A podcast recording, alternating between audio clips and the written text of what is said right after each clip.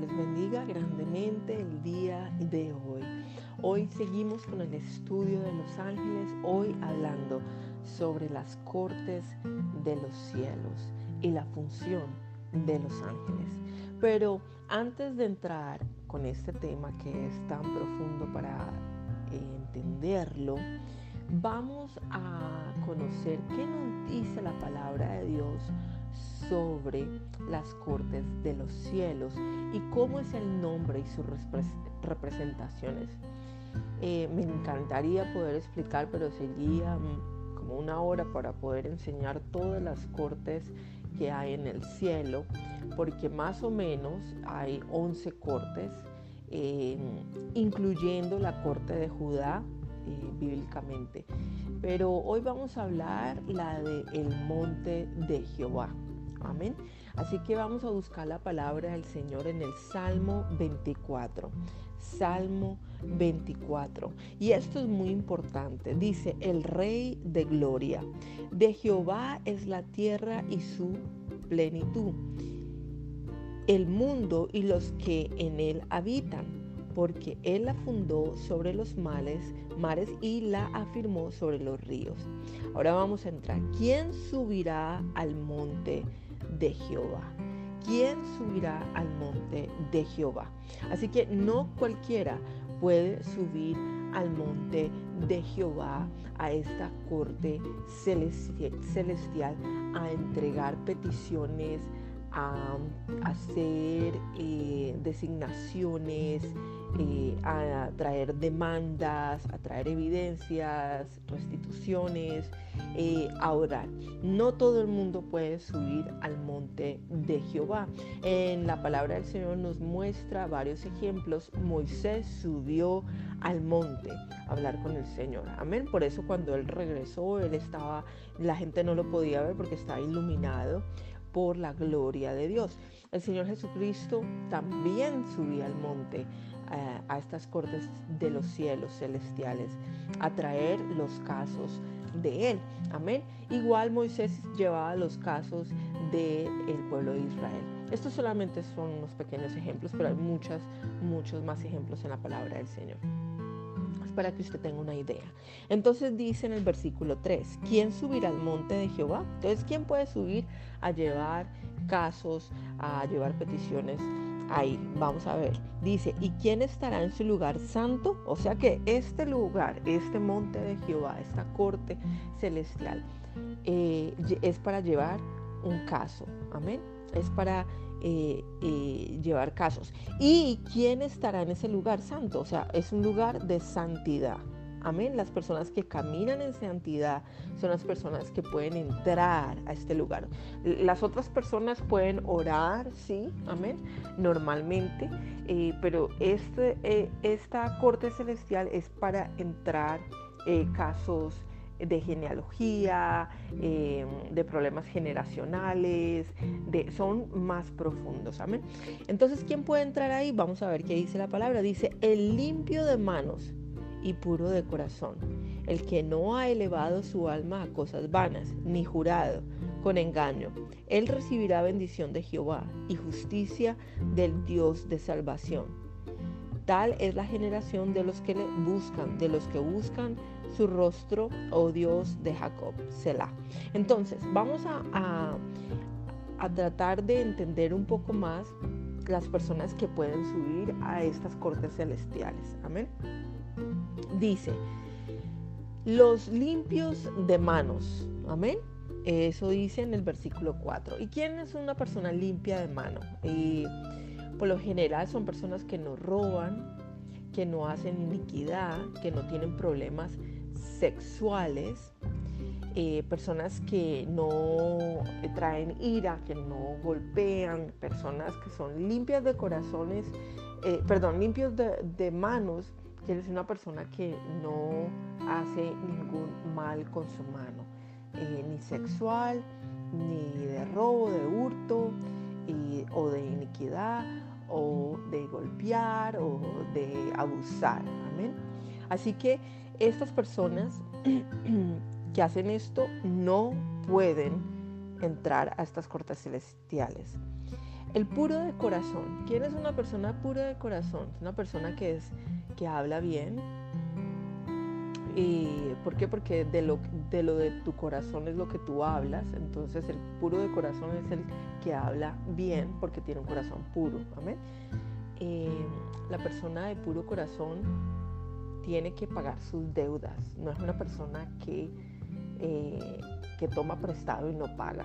Mira, a mí me ha pasado muchas veces gente que yo conozco que tiene mucho dinero y que eh, me dicen, sí, yo, yo le voy a pagar y nunca me pagan. Entonces yo sé que el corazón de ellos no es puro, el corazón de ellos está eh, el dinero en ellos, ¿sí? Entonces, si van a pagar algo, no pagan. El puro de corazón no blasfemia, no habla malas palabras, no maldice.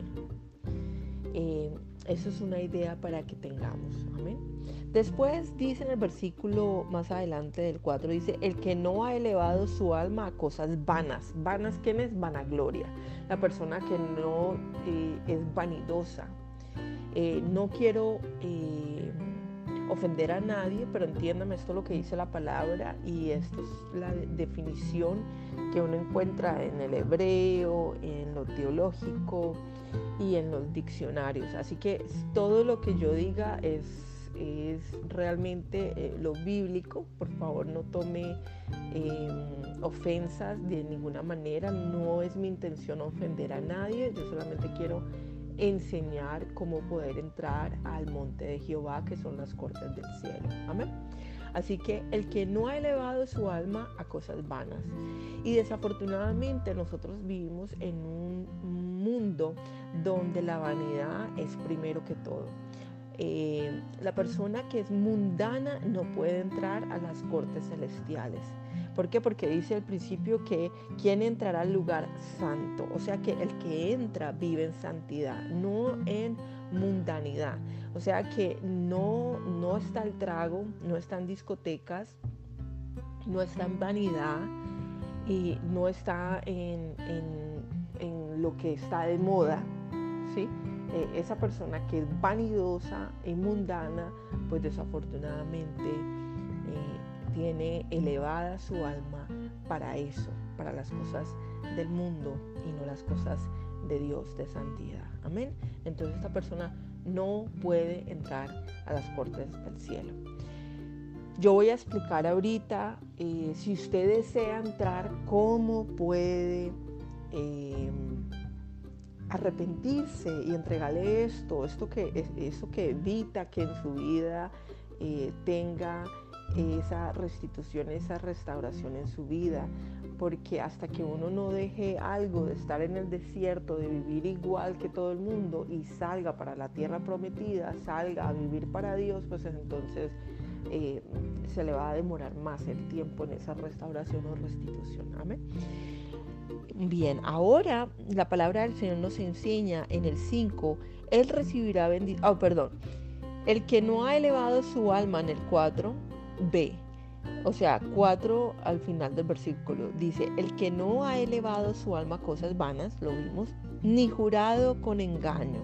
Gloria al Señor. ¿Y qué es esto? Eh, en el no jurado con engaño, las personas que eh, viven como testigos falsos, gente que es metida, engañosa, chismosa, eh, no puede entrar en el monte de Jehová, en las cortes del cielo. No puede llevar un caso que quiera que el Señor resuelva por ellos. No puede hacerlo. ¿Por qué? Porque desafortunadamente en su boca hay engaño. Y su juramento está engañoso. Entonces, le voy a explicar un poco es como que usted quiere poner una demanda en alguna parte durante estos dos días que voy a estar enseñando sobre las cortes del cielo y los ángeles, el proceso de la corte y todo esto. Eh, haga de cuenta que es como si estuviera uno en un juzgado, ¿sí? En una corte.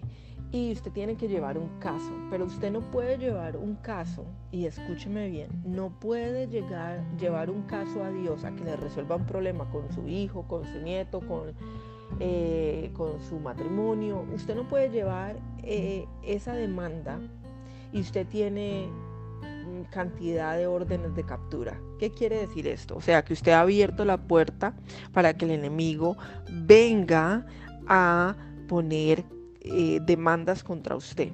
Acordémonos que Él es el acusador. Eso lo dice la palabra del Señor. Entonces, si Él es el acusador y está acusándolo a usted de todo, todo, de diferentes cosas, diferentes demandas, y usted eh, eh, no tiene acceso, como dice la palabra del Señor en el Salmos 24, porque usted ha robado, por ejemplo, entonces, ¿cómo usted va a pedir una demanda para que Dios le resuelva un caso, pero usted tiene eh, robo en, como orden de captura en, en el caso suyo en la corte de los cielos? Entonces, usted tiene que primero saber que usted tiene que arrepentirse de cosas que usted haya hecho y así Dios le va a contestar la demanda que usted vaya a poner, la petición y el caso que usted quiera abrir eh, frente al Señor. Esa es la única manera. También le quiero mostrar algo en Primera de Corintios 6, 9, rápidamente. Primera Corintios 6, 9, que dice, ¿no sabes que los injustos no heredarán el reino de Dios? No erréis, ni los fornicarios, ni los, ni los idólatras, perdón, ni los adúlteros, ni los afeminados, ni los que se echan con varones, ni los ladrones, ni los ávaros, ni los borrachos, ni los maldicientes, ni los estafadores eh, heredarán el reino de Dios. Entonces, ¿qué es esto? Eh, esto el Señor nos enseña que eh, en esta injusticia que muchas personas viven, no pueden entrar a estas cortes del cielo y no pueden tener una contestación de Dios.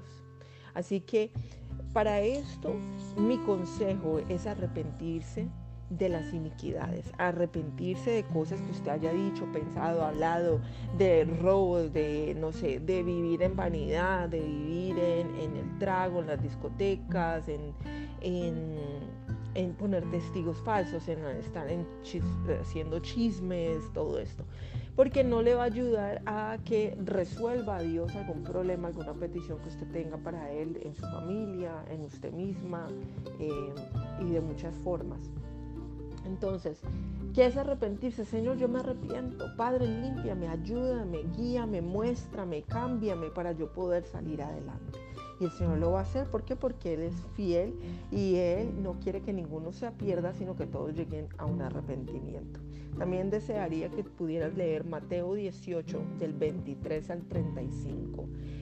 Mateo 18 del 23 al 35. Porque en el versículo 34 ahí dice que lo entregó a los verdugos hasta que pagara una persona que dijo, eh, yo no tengo dinero para pagar y lo perdonó Dios de eso, pero después él no perdonó al que le debía a él, entonces eh, ese señor lo que hizo fue entregarlo a los verdugos para que pagaran. Quiere decir que eh, nosotros por nuestras mismas cupupiscencias, por nuestros mismos deleites, pecados, eh, nos perdona Dios de ciertas cosas, pero nosotros no perdonamos al prójimo, pues entonces esto nos va a impedir entrar a las cortes celestiales. Así que léelo, eh, eso es muy importante. Salmos 24, Mateo 18 del 23 al 35 y 1 Corintios 6, 9.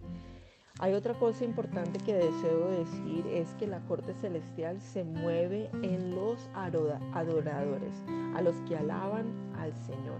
Si usted no le gusta poner música de Dios, si usted no le gusta eh, adorarlo, alabarlo, eh, dar de toda la gloria a Él, le va a ser muy difícil poder entrar a estas cortes celestiales.